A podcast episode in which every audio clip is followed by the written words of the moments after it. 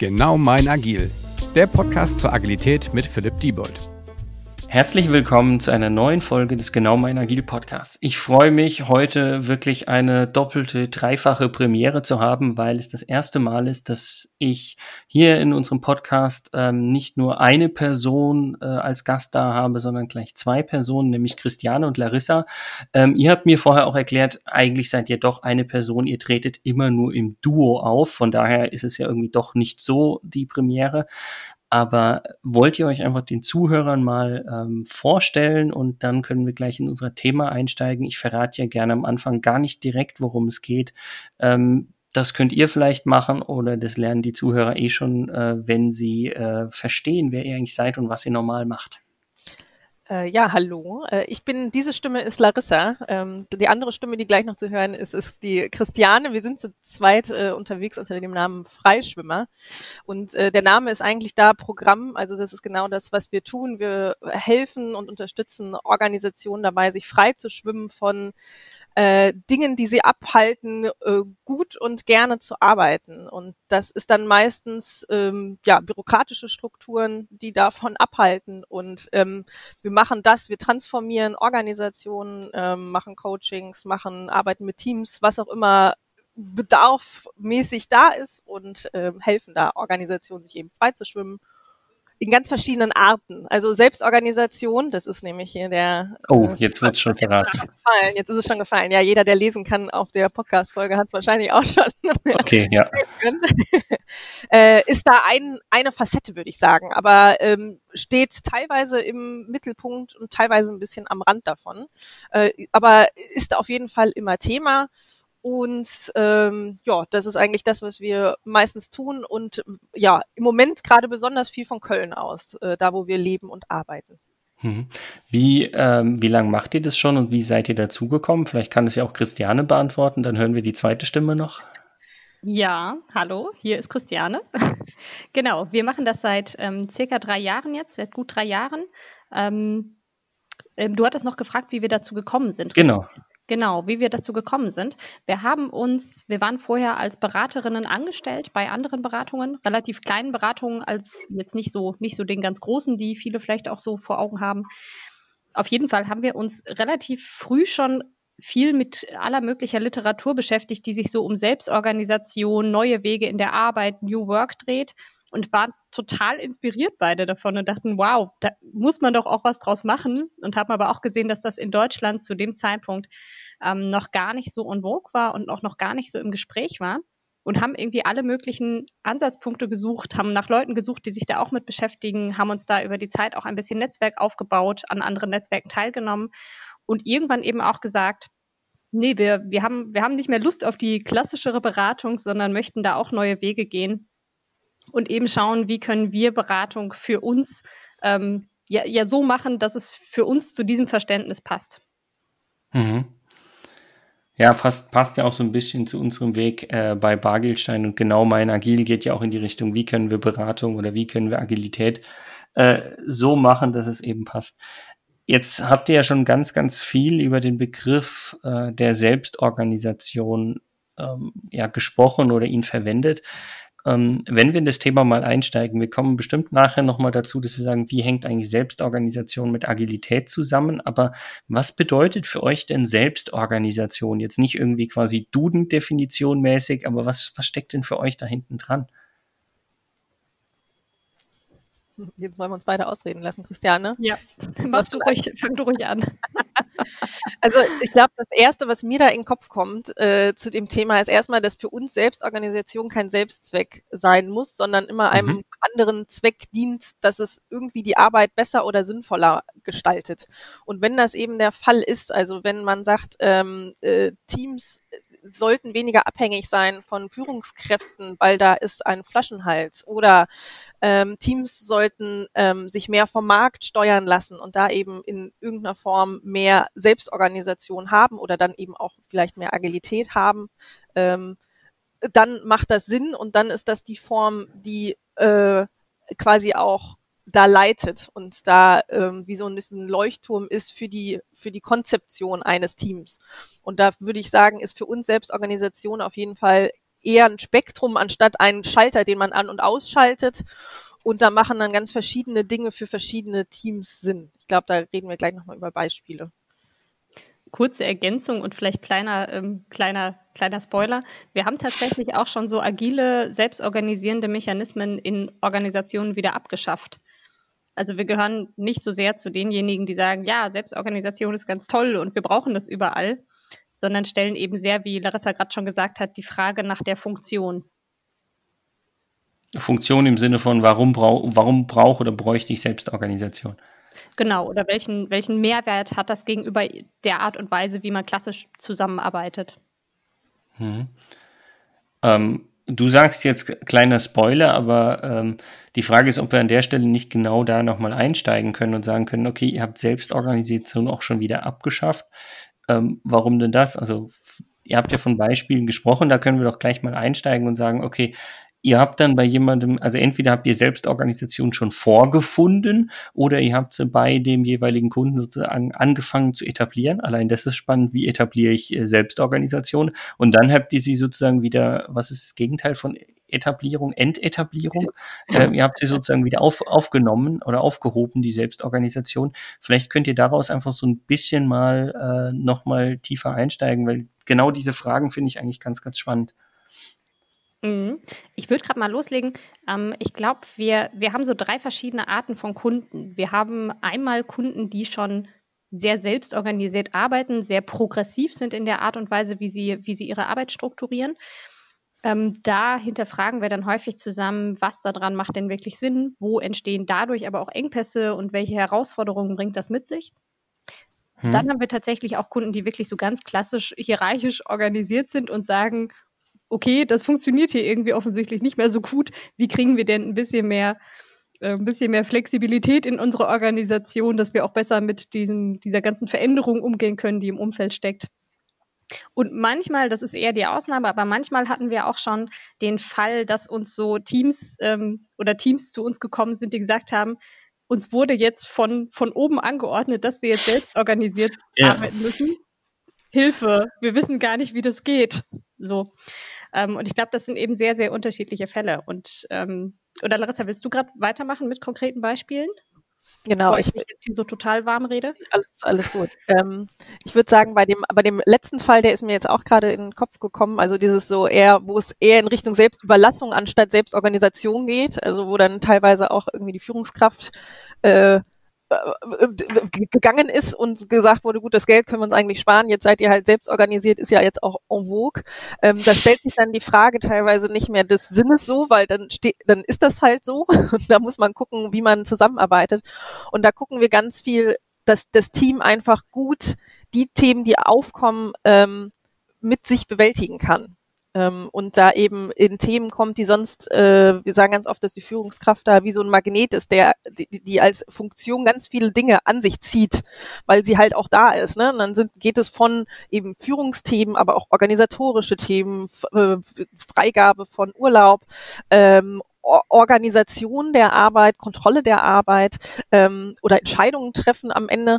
Ähm, dann braucht es für diese ganzen Themen irgendwie Alternativen, weil die Führungskraft eben ja weggelaufen ist sozusagen. Und da versuchen wir erstmal zu gucken, was was macht die Führungskraft eigentlich, welche Funktion hatte sie? Und mhm. dann zu überlegen, was sind Alternativen, was sind alternative Entscheidungsprozesse, was sind Alternativen für also jetzt die Führung die äh, Urlaubsfreigabe ist meistens das, was am wenigsten wehtut, dann sagt man halt gut, das Team weiß es am Zweifel sowieso besser. Und dann wursteln wir sozusagen das Knoll Führungskraft auseinander und versuchen das ähm, auf das Team selbst organisiert zu verteilen, dass sie eben fähig sind, diese Funktion zu übernehmen. Ich glaube, das ist so der, äh, der Fall, die Führungskraft ist weggelaufen und wir müssen irgendwie es gewuppt kriegen. Was, was mich an der Stelle interessiert, und vielleicht kommen wir ja. dann auch gleich zu einem der anderen Fälle, ähm, jetzt habt ihr ja davon gesprochen, quasi Führungskraft und Selbstorganisation. Und an, was mir da immer als Frage im Kopf rumschwebt, ist die Fragestellung, ähm, ein selbstorganisiertes Team, ich spreche jetzt mal nur von einem Team, nicht von einer kompletten Organisation oder so, ähm, funktionieren die nur ohne Führungskraft oder kann ich auch ein selbstorganisiertes Team sein mit einer Führungskraft? Ich denke da jetzt auch mal in Richtung Scrum und den Scrum Master, ähm, der vielleicht irgendwie auch zu Selbstorganisation ja, beitragen kann oder auch nicht. Und da würde mich auf jeden Fall interessieren, wie da so eure Haltung, eure Meinung dazu ist. Mhm. Wir finden tatsächlich, dieses Wort Führung ist ein total inflationär benutztes und eins, was eigentlich irre viele Facetten hat, aber heute für so viele verschiedene Dinge benutzt wird und so unterschiedlich benutzt wird, dass es, dass es manchmal schwierig ist, noch die Bedeutung davon zu greifen. Und ich ihr glaub, dürft das, sie gerne umbenennen, wenn ihr wollt. Ja, aber genau das, ja, genau das, äh, genau das ist doch das, was wir tatsächlich ähm, versuchen mit Organisationen, die wir da begleiten. Ähm, so eine kleine Übung, die wir häufig machen, ist gemeinsam mit den Mitgliedern äh, des Teams oder der Organisation mal aufzuschreiben, welche Probleme werden denn bei euch durch Führung, aka durch Führungskräfte gelöst. Mhm. Das ist dann von, ähm, von Urlaubsfreigaben bis zu dem Vorantreiben und Finden neuer strategischer Themen, aber auch Fragen der Organisationsentwicklung, also wie teilen wir Teams auf, wie, wie, gehen wir neue Projekte an, wie organisieren wir das, wie analysieren wir die Marktlage, wie leiten wir daraus was ab also und auch dann noch der ganze Komplex, so das, das eher zwischenmenschlichen, also Verantwortung, Fürsorge übernehmen für die Mitarbeiterinnen und Mitarbeiter. Und das ist oft so eine wahnsinnige Vielfalt. Und ich glaube, da, da kollabiert auch Führung oder scheitert Führung ganz oft dran. Das ist einfach an der Vielfalt und Fülle der, der verschiedenen Anforderungen und Aufgaben. Und das, was du gerade ansprichst mit dem Scrum Master, ich finde, das ist ein ganz schönes Beispiel dafür, dass man sagt, wir denken jetzt nicht mehr in einzelnen Personen, die irgendwie verantwortlich sind und dann so für alles, sondern wir dröseln eher auseinander. Und ne, Larissa hat gerade gesagt, so dieses Wollknäuel, wir knoten so dieses Wollknäuel ein Stück weit auseinander. Mhm. Und schauen, was ist denn da alles zu tun? Und dann verteilen wir diese unterschiedlichen Aufgaben auf einzelne Rollen und die Leute können dann ja auch Verantwortung und Führung übernehmen. Das tun sie ja auch, aber eben in einem begrenzteren, klar definierteren Bereich. Ich würde sagen, eigentlich ähm, eine Führungskraft, eine ganz klassische mit formaler Macht. Ähm, es kann, also es kann Selbstorganisation kann gesteigert werden, obwohl eine Führungskraft da ist mit formaler Macht äh, in kritischen Momenten, aber kann es daran auch zu Problemen kommen. Und dann ähm, ist es eben doch so, dass man, dass wir gesehen haben, dass viele Teams dann doch zurückfallen, doch wissen, äh, entscheide ich jetzt, wie der Kunde entscheiden sollte oder entscheide ich, wie meine Führungskraft, wie ich wüsste, wie sie entscheiden würde, weil ich ja weiß, dass sie eigentlich äh, auch formale Macht über mich hat und das ist eine, eine ne Referenz, nach der man sich ausrichtet, wohl oder übel. Also da kommt man gar nicht drum rum. Und das ist ein Faktor, der auf jeden Fall mit immer mitbedacht werden muss, wenn man ihn nicht quasi so auflösen kann, wie Christiane gerade beschrieben hat. Und ähm, einer, der nicht unbedingt zuträglich ist, in manchen äh, Kontexten aber ja nicht wegzudenken ist gleichzeitig. Also ne, da ist eben die Frage, was, wie kann man die Rolle trotzdem gestalten und was kann man definieren und wo kann man kleine Mäuerchen quasi aufbauen, um Selbstorganisation möglich zu machen. Aber es braucht schon, wir glauben oder wir, das, was wir gesehen haben, es braucht kleine Mäuerchen und ein kleines, wie ein kleines Gewächshaus. Ähm, Mäuerchen und ein Gewächshaus für das Team oder innerhalb des Teams auch nochmal? Ähm, Im ersten Schritt für das Team würde ich sagen und erstmal auch zu gucken, gibt es überhaupt ein Team oder sind ja. es einfach eine wahllose Ansammlung ist, von Leuten? Wir sprechen nicht von selbstorganisiertem Haufen, sondern genau. Team. Ja. ein Team, eine, eine Gruppe von Menschen, die tatsächlich ein Problem äh, löst sozusagen. Ähm, und um, ich würde sagen, um die Leute drum rum wo vielleicht im, kommt darauf an, wie die Konstellation ist, die Führungskraft draußen steht und äh, durch die Glaswand zugucken kann, aber nicht die ganze Zeit reingrapscht. Ist ein sehr schönes Bild. Wir wollen jetzt nicht das Bild des Glas, äh, des, des Steinhauses, nein, Glashauses, in dem, in dem ich sitze mit Steinwerfer irgendwie ähm, verwenden, aber ähm, ja, das finde ich, finde ich ein gutes Bild und ähm, was für mich einfach wichtig ist und ich glaube, das könnt ihr auch teilen, das hängt natürlich ganz stark auch davon ab, wie sehr sozusagen das Mindset oder die Haltung der jeweiligen Führungskraft auch ist, weil dementsprechend kann ich einem selbstorganisierten Team ganz klar reinkrätschen oder auch nicht. Ja. Mhm. Ich, ähm, ja. Ja, ich, ich dachte gerade, ich, ich, ich würde würd vielleicht noch mal ein anderes Beispiel aufmachen. Ähm, Gerne ähm, gerade zu diesem Thema, wo macht es vielleicht nicht so Sinn oder wo erleben wir Selbstorganisation, wo schauen wir ein bisschen kritischer drauf. Ähm, ich finde, ein schönes Beispiel ist eins, von dem wir auch erzählen dürfen, weil, ähm, weil die selbst auch viel erzählen. Das, äh, Larissa, ich glaube, da dürfen wir auch den Namen nennen, das ist in Ordnung, ne? Ja, liebe Grüße, das, äh, gehen, Grüße gehen raus. Grüße gehen raus an Smartsteuer. Ähm, die haben einen relativ umfangreichen ähm, Transformationsprozess, wenn man es so nennen möchte, durchlaufen. Da haben wir sie ähm, dabei begleitet. Und ganz am Anfang, als wir sie kennengelernt haben, da haben sie uns, oder mit einer der ersten Sachen, die sie uns erzählt haben, war, ja, wir arbeiten schon ganz agil. Und wir nutzen ganz mhm. agile Methoden. Und je tiefer wir reingeschaut haben, desto mehr haben wir aber gemeinsam festgestellt, okay, auch wenn es auf der methodischen Ebene vielleicht agil und selbstorganisiert aussieht, im Großen und Ganzen ist es doch eigentlich eine relativ klassisch hierarchische Organisation.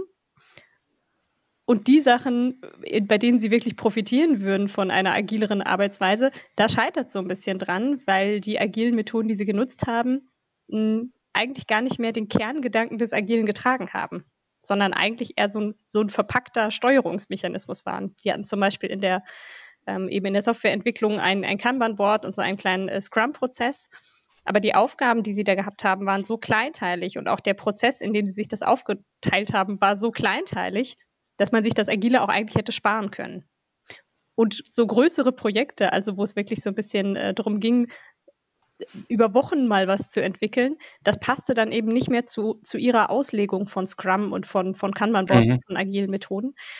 Ähm, und da haben wir ja, das, also das Resultat war tatsächlich, dass wir da gesagt haben, für diese, für diese kleinteilige tägliche Arbeit, die doch eigentlich sehr routiniert und sehr vorhersehbar ist, da taugt diese agile Methodik eigentlich nichts. Und da organisieren sie sich mittlerweile anders und haben aber gleichzeitig gesagt, okay, für die größeren Dinge, die trennen wir davon ab und sehen, dass das dass das Aufgaben sind oder Projekte sind, die einfach ganz andere Anforderungen stellen an Zusammenarbeit. Und die behandeln wir dann aber auch wirklich anders. Ähm, setzen, setzen sich tatsächlich mittlerweile sogar woanders hin, wenn sie an anderen, also an wirklich größeren Projekten arbeiten und haben dann aber auch wirklich eine sehr, sehr, sehr konsequent agile Arbeitsmethodik dabei. Aber und genau, der, eher der agile Gedanke ist da im Vordergrund, anstatt die äh, Methodik, äh, würde ich sagen. Also da eher das auch, ne, was du am Anfang, Philipp, gesagt hast. Also da zu gucken, ne, was ist wieder der Bedarf und was, wie kann man da das am besten gestalten, anstatt zu sagen, gut, äh, wir machen das jetzt agil mit den Methoden, die ganz klassisch eben da sind. Was an der Stelle jetzt aber spannend ist für mich, also ja. ich, ich stimme euch da voll und ganz, äh, ganz zu, aber ähm, wir sind jetzt auf einmal davon abgerutscht, dass wir gesagt haben, wir sprechen über Selbstorganisation und eigentlich habt ihr jetzt über, über Agilität gesprochen und sagt hier, die haben dann festgestellt, für die einen Projekte macht es eben nicht Sinn, diese agil abzuarbeiten, für die anderen sozusagen schon. Ähm, gilt es denn für dieses Beispiel auch ähm, für die Selbstorganisation, dass ihr sagt, in den großen Projekten haben die dann sozusagen agil und damit selbst organisiert gearbeitet und ähm, in diesen kleinteiligen Aufgaben dann nicht mehr selbst organisiert oder kann ich auch selbst organisiert nicht agil arbeiten? Hm. Christian überlegt auch, glaube ich. Ich überlege auch, ich finde es tatsächlich, äh, ich überlege jetzt gerade, wie weit ich aushole, weil ich es gar nicht so einfach zu beantworten finde, ähm, so ganz in der Kürze. Ähm, ich glaube, in der Ursprungs, im Ursprungszustand haben sie, haben sie, haben sie gesagt, wir arbeiten viel selbst organisiert, aber es war eigentlich relativ, relativ, ähm, ja, es, es war, war, tatsächlich gar nicht so viel Selbstorganisation vorhanden, bis, bis auf diese wirklich im, im Kleinteiligen. Ähm, und das, was sie heute machen, für die kleinteiligeren Aufgaben, da arbeiten sie jetzt zwar auch selbst organisiert, aber in sehr strikten Prozessen. Mhm. Und das könnten sie, also man könnte sich jetzt auch eine Organisation vorstellen, in der das einfach sehr klassisch hierarchisch gelöst ist und grenzen das aber sehr stark ab zu eben dieser Projektarbeit, wo wirklich der Selbstorganisationsgedanke sehr, sehr, sehr hoch hängt. Von Bildung dieser Projektteams bis zum bis zu der Führung im Projekt, die absolut selbst organisiert stattfindet, bis auch zum Abschluss und der Frage, wie geht es damit weiter. Ja, also die Frage jetzt irgendwie beantwortet. Ich bin mir doch nicht sicher. Ich, ich, ich finde schon, also für mich ging es hauptsächlich darum zu verstehen, wie auch eure Sicht ist, weil ich glaube, äh, ja, Agilität und äh, ähm, Selbstorganisation sind sehr, sehr stark miteinander verbandelt, aber theoretisch habe ich leider auch schon gesehen, dass ich agile arbeiten kann oder agile Methoden verwenden kann, ohne selbst organisiert zu sein. Mhm. Das habt ihr, glaube ich, vorhin am Anfang auch schon beschrieben. Und gleichzeitig kann ich aber auch selbst organisiert sein und muss dabei nicht zwingend auf agile Methoden setzen. Ja. Und das ist einfach so meine Einstellung und da ging es mir einfach auch darum, ob, ob ihr die sozusagen teilt und ob das vielleicht sogar quasi anhand genau dieses Kundenbeispiels sozusagen ähm, dann sich nochmal illustrieren lässt. Ja, würde ich sagen. Also ähm, ich glaube, da gibt es eben diese beiden die, die beiden Perspektiven und die beiden Kombinationsmöglichkeiten. Obwohl das natürlich auch, finde ich, dann immer wieder auch Spektrum ist. Ne? Also ähm, es ist dann, glaube ich, teilweise nicht unbedingt an oder aus, obwohl, wenn man sagt, mit, ist es agil, wenn agile Methoden im Spiel sind, dann kann man das sehr, sehr klar und sichtbar machen. Ähm, ich finde, bei Selbstorganisation ist es eben eine große Frage der äh, der Definition, aber es ist mhm. trotzdem ein Spektrum von von bis. Also wir, wir finden, wenn ein Team eben, äh, wenn man jetzt ein sehr klassisch organisiertes Team hat und sagt, guck mal, macht doch zumindest eine, macht zumindest Retros, macht einen Metaprozess und redet über eure Kommunikation, dann finden wir, ist das ein, ein Bestandteil vielleicht aus einer agilen Welt oder aber auch aus, dass man sagt, guck mal, ihr organisiert eure Metakommunikation selber und dadurch kommt wieder ein Aspekt rein, dass ihr euch selbst steuern könnt überhaupt. Weil wenn ihr überhaupt gar nicht drüber redet, dann äh, ist einfach diese, der, der Boden gar nicht äh, möglich, um weiter darauf gehen zu können, selbst organisieren. Ähm, und da ist das schon mal ein kleiner, ein kleine Saat in dem Gewächshaus der Selbstorganisation. Ich nehme das Bild nochmal auf. äh, da, da, was eben schon ein selbstorganisiertes Element ist, was natürlich trotzdem alleine für sich singulär gesehen äh, nicht ein selbstorganisiertes Team ausmacht. Aber ich, auf dem Spektrum würden wir schon mal sagen, wenn ein Team sagt, guck mal, wir machen regelmäßig Metakommunikation miteinander und haben da einen Prozess am Laufen, ist das sehr, sehr gut. So. Und wenn ein agiles Team das nicht macht, sagen wir, ich glaube, fehl, euch fehlt da ein großer Bestandteil von, von dem, was euch als Team ähm, autonom macht. Ähm, und deswegen ist das äh, ein kleines Puzzlestück und ein kleiner Baukasten, würden wir sagen. Baukasten ist genau der richtige Begriff. Nicht ohne Grund haben wir quasi Bagilstein als Baustein und Agil irgendwann so genannt und gegründet. Ähm, aber der spannende Punkt, ähm, wie du schon sagst, also ich glaube, das ist uns allen drei eigentlich von der Philosophie her eigentlich, ob man diese einzelnen Bausteine nachher der Agilität zuschreibt oder der Selbstorganisation zuschreibt, ist uns im Grunde ja Jacke wie Hose, solange es eben bei dem jeweiligen Kunden in dem jeweiligen Szenario irgendwie hilft. Und wie du schon richtig gesagt hast, es gibt bei der Agilität oder auch bei der Selbstorganisation ja kein Schwarz und Weiß und ja, ich bin jetzt selbst organisiert und oder überhaupt nicht, mhm. ähm, sondern da gibt's ja eben genau dieses verschiedene Spektrum und äh, ja, vielleicht ist es nicht nur genau mein Agil, sondern auch genau meine Selbstorganisation am Ende. Das, ja. das ist sehr schön zusammengefasst. Ja, Total. absolut. Aber eigentlich wollte ich noch gar kein Schlusswort machen, ja, mein Gott. So, ich weiß, ich gucke auf die Zeit. Eigentlich haben wir noch Zeit. Ihr habt bestimmt noch was zu erzählen. Ich erwähne das am Ende einfach nochmal. Ja, das heißt, es wird nochmal einfach eingeblendet. ähm, ich, haben wir gerade, was war denn das dritte Beispiel noch, Christiane, am Überlegen? Ich wollte ganz ich wollte kurz noch, kurz noch auf das reagieren, was du gesagt hast. Denn ich finde ganz viele Diskussionen um Agilität und Selbstorganisation oder wir machen ja eigentlich mehr Organisationsentwicklung, aber auch da gibt es ganz viele Diskussionen darüber, was denn der richtige Weg ist oder wie man es denn jetzt richtig macht, was die richtige Theorie, die richtige Brille, die richtige Schule, was auch immer ist. Und ich glaube, ähm, von diesen Diskussionen brauchen wir ganz viel weniger und ganz viel mehr von den Diskussionen darum, was eigentlich das Thema ist oder was eigentlich das Problem ist, warum das ja, warum ich das Ganze mache, ja. Genau, warum mache ich das Ganze? Und ich glaube, dann kann ich mich in diesem ganzen riesigen Spektrum an Ideen bedienen. Aber am Ende kommt es darauf, kriege ich dadurch eine gute Idee für meine Umwelt, also für da, für mein Umfeld, in dem ich mich gerade befinde. Und ob das am Ende richtig ist oder falsch oder was auch immer oder welcher Theorieschule das folgt, äh, pups egal. Und ich glaube, das ist auch bei uns eher so ein bisschen so gewachsen, dass wir eben so da drauf gucken. Ähm, das haben wir am Anfang gar nicht gesagt. Also wir sind eigentlich von Hause aus eher Psychologinnen, äh, eher, weil so richtig, also äh, in Reinform haben wir es nicht studiert, oder Christiane eher als ich, aber auch so Mischmasch mit Wirtschaftsthemen und Organisationsthemen. Ähm, aber ich, ich, glaube, dadurch ist das ähm, bei uns eher historisch so ge gekommen, dass wir eben diese Brille eher aufhaben und eher über Organisationsentwicklung jetzt gucken, über Strukturen, weil wir eben auch gemerkt haben, alleine an den Menschen rumfummeln, äh, da kommt man auch nicht so weit. Und äh, also ne, der glatte psychologische Blick ist unzureichend, sondern es braucht irgendwie mehr. Und dann haben wir gemerkt, Mensch, Organisationsentwicklung und strukturell was zu machen, ist der größere, sinnvollere Hebel. Und dann, ach ja, aber wie können diese Strukturen denn aussehen? Es macht ja irgendwie vielleicht auch nicht so Sinn, wie alles jetzt gebaut ist. Und so kamen wir Schritt für Schritt eben der, dem ganzen, der ganzen Thematik näher. Ähm, ist, glaube ich, ein, so äh, quasi historisch ein anderer Weg dahin als über die äh, agile Schiene, die viele da nehmen, die einen technischen und ähm, die einen anderen Hintergrund einfach haben und die dann oft äh, zu den gleichen, am Ende zum gleichen Kern kommen, aber eine andere Tür genommen haben, um da reinzukommen, würde ich sagen. Und ja. oft hängt man da noch so dran, was Christiane auch sagt, manchmal hängt man noch so dolle an diesen Themen und sagt, das war jetzt aber meine richtige Tür. Das ist die Tür, die man nehmen sollte. Und ich denke so, worüber reden wir eigentlich? Ja, nee, also den, den Punkt äh, kann ich insofern nur nachvollziehen und bestätigen, weil für mich ist es auch immer so, also ich meine, ich als äh, gelernter Informatiker könnte jetzt sagen, ja, logisch, muss man über die Technik kommen, ist doch gar keine Frage.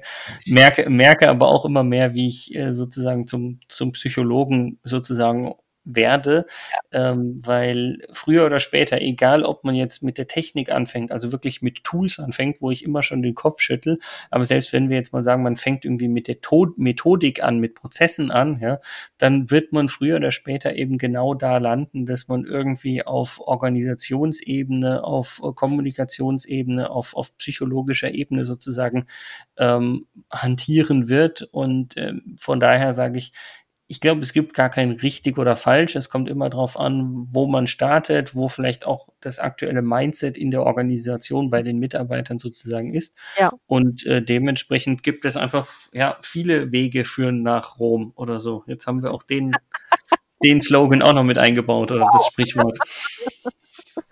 Ja, äh, und die Frage ist, will man überhaupt nach, äh, nach Rom? Und gibt es Rom überhaupt?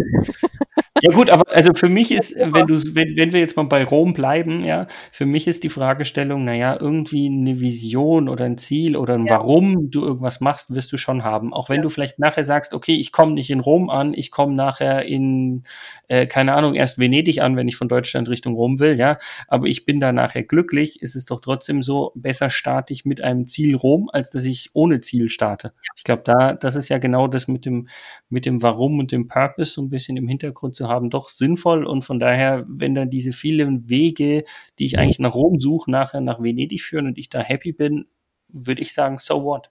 Total. Ja, ich ähm, ich finde, das ist eine super Überleitung vielleicht nochmal zu unserem dritten Kundentypus, wo wir gerade schon mal ähm, angefangen haben, darüber zu sprechen oder gerade rein wollten. Ähm, Sitzt der in Rom oder wieso? Nee, sitzt in Rom, aber es fängt häufig an bei uns damit, dass wir hinterfragen, warum wollt ihr denn eigentlich nach Rom? Denn wir kriegen häufiger mal so Kundenanfragen, diese sind so, ja, wir sind bisher klassisch aufgestellt und hierarchisch und jetzt wollen wir uns da ein bisschen modernisieren und ein bisschen agiler werden, könnt ihr uns dabei helfen? Und wenn hm. wir fragen, warum denn, dann kommt ein wahnsinniges Potpourri an Antworten. Meistens erstmal so vorge ich sage jetzt böse vorgeschobene Antworten wie, ja, unsere Führungskräfte führen auch nicht mehr so gut und wir merken, da braucht es dann vielleicht auch mal was anderes. Ähm, oder wir merken, wir sind nicht so innovativ und nicht so schnell, da müssen wir mal irgendwie dran. Aber es kommen immer so Gründe, wo wir denken so, wenn das euer, also wenn das das Thema ist und ihr das Problem schon erkannt habt, dann, dann wäre es relativ offensichtlich, was ihr tun müsstet, um das zu lösen. Wenn das noch nicht passiert ist, dann scheint da noch irgendwas hinterzulegen und tiefer zu liegen. Und das ist für uns, ähm, da, da gehen wir tatsächlich, da, da sagen wir immer ganz hart am Anfang so, nee, wir können euch gar nichts empfehlen. Wir können euch auch nicht einen Ratschlag geben oder sagen, guck mal, die haben das so gemacht, probiert's doch mal so ähnlich, sondern sagen immer, wir können euch helfen, in die Analyse zu gehen und mit euch gemeinsam rauszufinden und drüber nachzudenken, warum ihr denn einen Veränderungsdruck spürt. Hm. Und manchmal kommt dabei raus, wir wollen gar nicht nach Rom, sondern wir wollen, keine Ahnung, wir wollen irgendwas ganz anderes äh, eigentlich wollen wir in die Wärme und äh, da reicht es aber vielleicht auch, ähm, ich weiß auch nicht, nach, äh, nach Nizza. Nach Nizza. Ich weiß es nicht. Solarium. Die, die Analogie kommt an ihre Grenzen. Aber genau, also dieses gemeinsam hinterfragen, wo ist eigentlich das Thema? Und das ist das, was wir, glaube ich, im, im Laufe unserer Kundenprojekte gemerkt haben. Ein tiefes Verständnis dafür, wo, wo solche Spannungen herkommen ist so viel wertvoller als jede agile, tolle äh, Arbeitsweise, die man sich irgendwie so ausdenken kann. Und was, ähm, was wir häufig da machen, ist, dass wir am Anfang irgendwie zusammen so Thesen erarbeiten über diese Zusammenhänge. Zum Beispiel versuchen zu ergründen, warum ist es denn so schwer, Innovationen auf die Straße zu kriegen, obwohl die innovativen Ideen da sind und obwohl sich alle einig darüber sind, dass man die verfolgen sollte. ähm, und machen zum Beispiel häufig sowas wie dann eben wieder kleine Gewächshäuser bauen, also so kleine Schutzräume, um zu gucken, okay, wie müssen wir denn jetzt hier mal was anders machen? Wie können wir mal dieses kleine Team jetzt beschützen vor dem, was das in der Organisation anscheinend sonst verhindert, dass es so passiert? Und eher so sich ranzurobben und zu gucken, kriegen wir jetzt auf eine andere Art und Weise unser Problem, das wir haben, besser gelöst? Und wenn ja, was können wir für den Rest der Organisation daraus lernen und welchen kleinen Schritt können wir daran anschließen? Aber eben eher mit der Brille, dass wir denken von echten Problemen aus und probieren schrittweise aus, wo kann man an der Organisation kleine Dinge machen, irritieren und dadurch Veränderung in der, Provo in der Organisation provozieren eben mehr als wir haben hier einen fertigen Masterplan und den rollen wir jetzt aus. Und das Schöne ist an dem, was du beschrieben hast, dass das ja eigentlich im Grunde wieder äh, auch diese Veränderung äh, so ein bisschen dem agilen Mindset entspricht, dass ich sage, ich probiere kleine Veränderungen aus, schaue auch wie, was bewirken die und begebe mich dann sozusagen Schritt für Schritt weiter auf den Weg. Also im Grunde sieht man da, finde ich, immer noch, wie diese beiden Themen auch sehr, sehr stark miteinander einhergehen oder sich kombinieren lassen oder voneinander profitieren. Absolut. Also iterativ und ranrobben, das ist immer das, was wir eigentlich unseren Kunden sagen. Wir robben uns an die Lösung ran, ist das, was immer am besten funktioniert und wo man auch ähm, der Komplexität, die halt jede Organisation hat und der Unterschiedlichkeit, die jede Organisation hat, nur gerecht werden kann ähm, und nicht eben durch ein Überstülpen von ähm, dem einen perfekten, äh, selbstorganisierten System. Oh, darf ich noch schnell eine Ergänzung machen? Immer.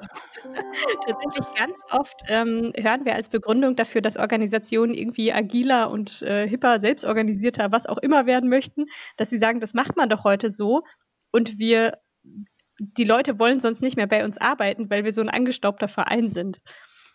Und wenn wir dann aber tiefer reingehen, merken wir ganz oft, das, was die Mitarbeiterinnen und Mitarbeiter an dem Unternehmen wirklich schätzen, sind ganz andere Dinge. Also ich glaube, dieses das ist so ein leichter, leichter Wahrnehmungsfehler. Man guckt sich irgendwelche, diese ganzen neuen modernen Organisationen an mit ihren Tischkickern und Bällebädern und flexiblen Arbeitszeiten und Homeoffice und alles ist irgendwie so cool und alles ist so hip und fahren Fahrrad. Ähm, und denkt, das müssen wir auch machen, damit die Leute bei uns auch zufrieden sind und versuchen das dann. Und dann kippt das und die Mitarbeiter und Mitarbeiterinnen finden es ganz doof und sagen, was ist denn hier los? Könnt ihr mal euch mal um die echten Probleme kümmern? Und merken, dass Organisationen, die da einfach mit einer gewissen Ehrlichkeit und einer gewissen Demut rangehen und sagen, okay, lasst uns mal so, wir haben keine Lösung, wir können euch keine Lösung bieten, aber lasst uns mal gemeinsam reinschauen, wo wir denn im echt im Kern der Arbeit Dinge zusammen verbessern können. Das ein viel besserer Weg ist oder einer, der viel mehr Wirksamkeit zeigt, als einfach nur diese ganzen coolen, fancy Sachen irgendwie umzusetzen. Das, das finde ich aber ein, ein, ein, schönes, ein schönes Bild. Also wir haben jetzt damit gelernt, selbstorganisierte Unternehmen zeichnen sich also nicht durch Tischkicker und Bällebäder aus. ähm, würde ich erstmal per se unterschreiben. An manchen Stellen, wie du schon gesagt hast, ist es natürlich fälschlich, dass das ist erstmal das, was du nach außen siehst und wie irgendwie Selbstorganisation vielleicht da drin gelebt wird. Ähm, siehst du gar nicht, aber dann zu sagen, ja, dann stellen wir jetzt Tischkicker auf, ähm, kann natürlich nicht äh, zur Lösung führen. Oder auch nur, wir führen jetzt Scrum ein, weil damit arbeiten alle anderen anscheinend gut. Dann wird das ja bei uns auch gut funktionieren und die Leute sind dann zufriedener. Und ja, das, das, ist halt ein methodischer Tischkicker, wenn du so willst. Genau, der, der methodische Tischkicker, das ist schön, ja. Ja. Ich merke schon, ich glaube, die Podcast-Folge wird nicht Selbstorganisation heißen, sondern der methodische Tischkicker Scrum. Super Formulierung, ja. Die Leute werden interessiert sein, was erstmal hinten dran steckt. Ja, ja, ja. Und sie wollen ihn kaufen. Den Tischkicker. Oh, ganz neue Branche. Wo kann ich das kaufen, dieses tolle Ding? Das wäre das Riesenbusiness. Ja, schauen wir mal, ob wir da gemeinsam doch noch was gründen müssen. Ja, ja, ja. Gut. Ähm, habt ihr denn irgendeinen Punkt, wo ihr sagt, den müsst ihr zum Thema Selbstorganisation jetzt noch zum Abschluss hier unbedingt loswerden? Den haben wir noch gar nicht so ähm, abgefrühstückt jetzt. Der Druck. Sagen, oder, oder wenn ich, weiß ich nicht, wenn ich, wenn ich so eine Sache von mir geben darf, die Leute hören möchten, äh, äh müssen, weil sie jetzt gerade zuhören müssen, ähm, dann ist es, glaube ich, Selbstorganisation ist ein gutes Wort, um in ein Thema einzusteigen, weil es ein Wort ist, was gerade sehr viel benutzt wird, unter dem Menschen sehr unterschiedliche Dinge verstehen. Aber es ist ein super Einstieg, um tiefer einzutauchen, um zu schauen, was ist denn eigentlich das, was wir lösen wollen mit Selbstorganisation und sich da differenzierter mit auseinanderzusetzen. Genau. Und dann aber auch zu ermutigen, äh, jetzt sage ich auch noch was, Christian, es tut mir leid. Äh, und dann zu aber auch zu ermutigen, Dinge auszuprobieren, äh, in kleinen Schritten, es auch als ähm, äh, Experiment zu frame und zu sagen, komm, guck mal, wir können mal hier einen Weg gehen, wir können mal hier meinetwegen wieder nochmal die Retro oder äh, wir können hier mal versuchen, einen anderen Entscheidungsprozess aufzubauen, ohne dass der in Stein gemeißelt ist, ohne dass das vielleicht auch von der von dem äh, Geschäftsführer, Geschäftsführerin vorgegeben sein muss, sondern wir in unserem kleinen äh, Bereich, den wir verantworten, können. Dinge mal anders machen. In unserem kleinen Glashaus können wir mal hier eine kleine Blume äh, anpflanzen und gucken, was aus der wird. Also äh, auch zu ermutigen, Dinge mal anders zu denken und zu machen, äh, unter der Prämisse hilft das. und was wollen wir?